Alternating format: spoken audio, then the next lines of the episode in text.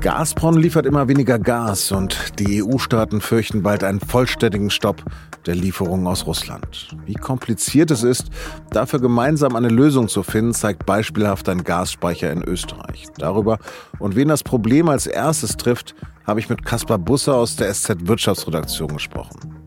Sie hören auf den Punkt den Nachrichtenpodcast der Süddeutschen Zeitung. Am Mikro ist Lars Langenau. Herzlich willkommen. Kurz vor dem Treffen der Energieminister der Europäischen Union hat eine Nachricht von Gazprom zu hektischer Betriebsamkeit in Brüssel geführt. Der russische Gaskonzern hat angekündigt, ab Mittwochmorgen die Lieferungen durch die Ostsee-Pipeline Nord Stream 1 weiter zu senken. Ab 6 Uhr würden nur noch 20 Prozent Gas täglich durch die wichtigste Versorgungsleitung nach Deutschland fließen. Grund sei die Reparatur einer weiteren Turbine. Doch das nimmt dem russischen Staatskonzern kaum jemand ab. Bereits im Juni hatte Gazprom die Lieferung auf 40 Prozent der Maximalkapazität gedrosselt. Dann kam es zu einer zehntägigen Routinewartung einer anderen Turbine. Erst am Donnerstag vergangener Woche war dann die Lieferung des Erdgases wieder aufgenommen worden. Allerdings auch hier weiter auf dem niedrigen Niveau von 40 Prozent. Die EU-Kommission muss also handeln, schnell, sogar sehr schnell. Die zuständige Kommissarin, die Estin Katri Simpson, hat dazu aufgerufen, dass die EU-Staaten einheitlich und solidarisch zusammenstehen müssen. And our proposal was that the message that we sent has to be based on unity and solidarity. Jedes Gasvolumen, das ein Land jetzt nicht nutze, könnte anderen Mitgliedstaaten im Notfall helfen. Dienstagmittag dann haben die EU-Energieminister bei einem Sondertreffen in Brüssel dafür einen Notfallplan auf den Weg gebracht. Dabei geht es vor allen Dingen um Sparen. So soll der nationale Gaskonsum ab 1. August für zunächst acht Monate bis Ende März 2023 um 15 Prozent gesenkt werden. Nur, die Vorgabe ist freiwillig. Wer nicht mitmacht, soll erst im zweiten Schritt und im Falle eines von der EU ausgerufenen Notstandes zum Sparen gezwungen werden können. Und selbst dafür gibt es viele Ausnahmeregelungen.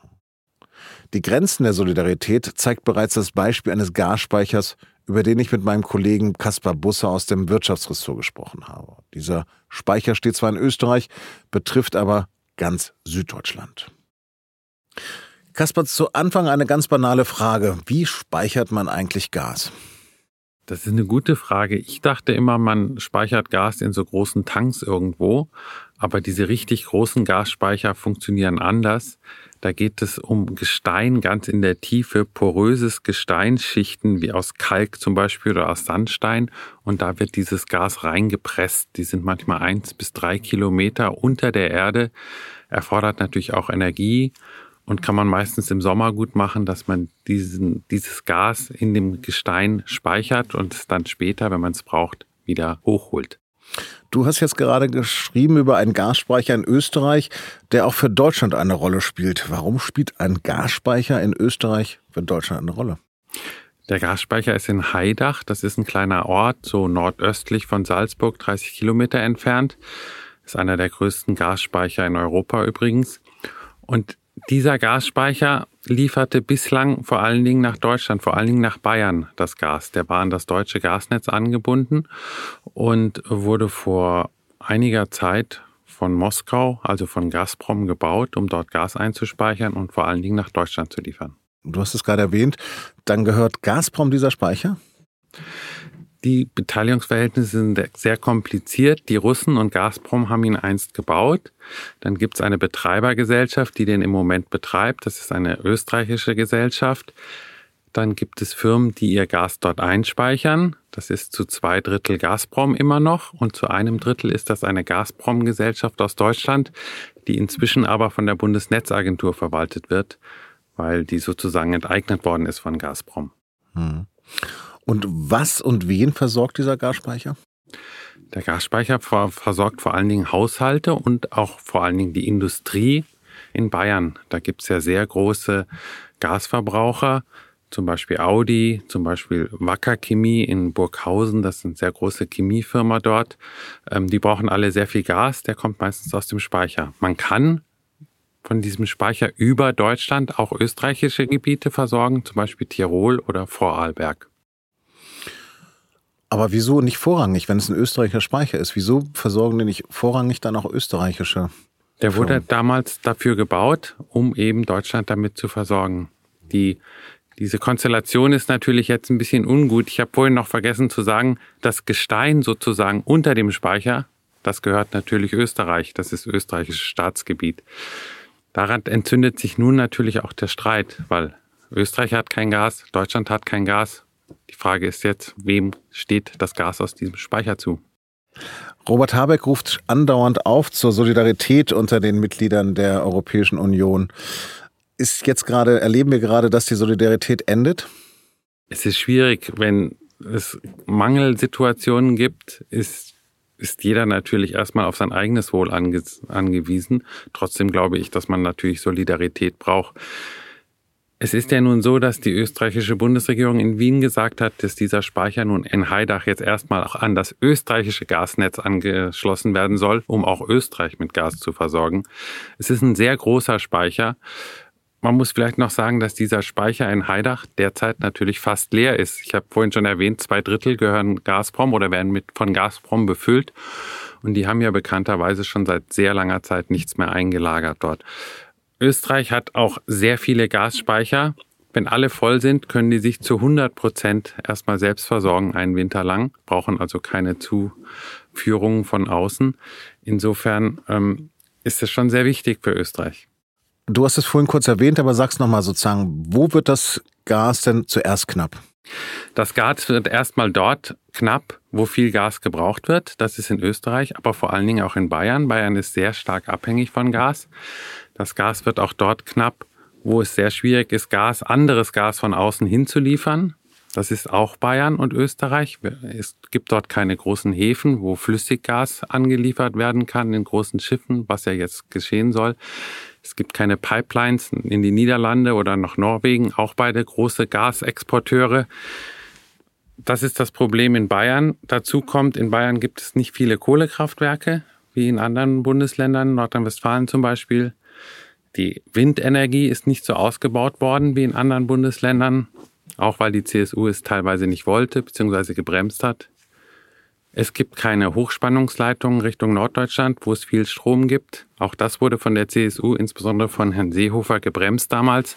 Insofern ist Bayern jetzt in einer ernsten Lage. Jetzt bringt Bayerns Wirtschaftsminister Hubert Aiwanger von den Freien Wählern die Reaktivierung von stillgelegten AKWs ins Spiel. Hältst du das für sinnvoll? Es gibt ja ein AKW in Bayern, das noch läuft. Dort ist es sicherlich sinnvoll, es noch ein bisschen weiterlaufen zu lassen, weil Bayern kann jeden Strom gebrauchen. Man konnte dann zum Beispiel Strom ersetzen, der bisher durch Gas erzeugt wird. Andere bereits stillgelegte AKWs wieder zu reaktivieren, halte ich für sehr aufwendig, sehr riskant. Einmal technisch, zum anderen aber auch politisch, Sachen, die einmal abgeschaltet worden sind wieder in Betrieb zu nehmen für eine ungewisse Zeit, halte ich für ein sehr gefährliches Manöver. Hast du denn einen Überblick darüber, wie viele Gasspeicher es in Deutschland gibt und wie die gerade gefüllt sind? Es gibt in Deutschland sehr viele Gasspeicher. Es gibt einen sehr großen in Niedersachsen, der ist noch größer als der in Österreich. Und es gibt in Deutschland ja auch die Vorschrift, dass äh, bis zum Winter die mit mindestens 90 Prozent gefüllt sein muss, müssen, damit wir gut über den Winter kommen. Diese Vorschrift gilt zum Beispiel nicht für den Speicher in Heidach. Klar, der ist nicht in Deutschland, sondern in Österreich, wobei auch Österreich natürlich seine Speicher im Moment sehr stark befüllen will, wenn es denn geht. Jetzt ist aber das Gas von Gazprom auf 20 Prozent äh, der normalen Menge gesenkt worden. Wie soll das denn möglich sein, diese ganzen Gasspeicher dann noch zu füllen bis zum Winter? Wir müssen einsparen.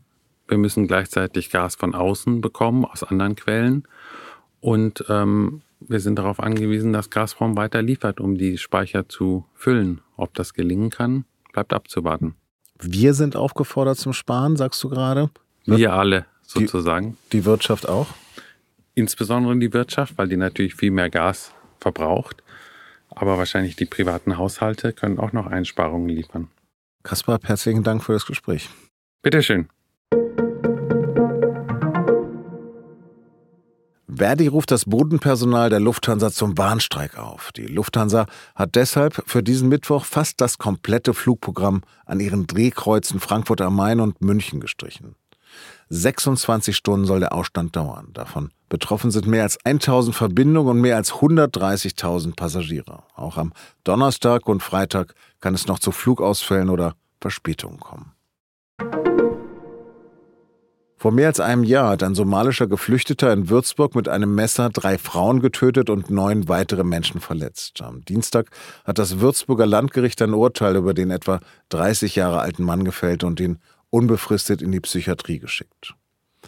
Gutachten zufolge ist er psychisch krank und habe von inneren Stimmen geleitet, die Menschen im Bahn attackiert. Unser SZ-Podcast-Angebot wächst weiter. In unserer neuen Serie The Great Firewall geht es um das Internet in China. Wie die Regierung in Peking das Netz zensiert und mit Propaganda überschwemmt. Was bedeutet das für das Leben in China und welche Tricks haben die Chinesinnen und Chinesen im Umgang mit der Zensur entwickelt? Das hören Sie ab heute jeden Dienstag bei Apple Podcasts, Spotify und überall dort, wo es Podcasts gibt. Redaktionsschluss für Auf dem Punkt war 16 Uhr. Produziert hat die Sendung Emanuel Pedersen. Vielen Dank fürs Zuhören und bis morgen.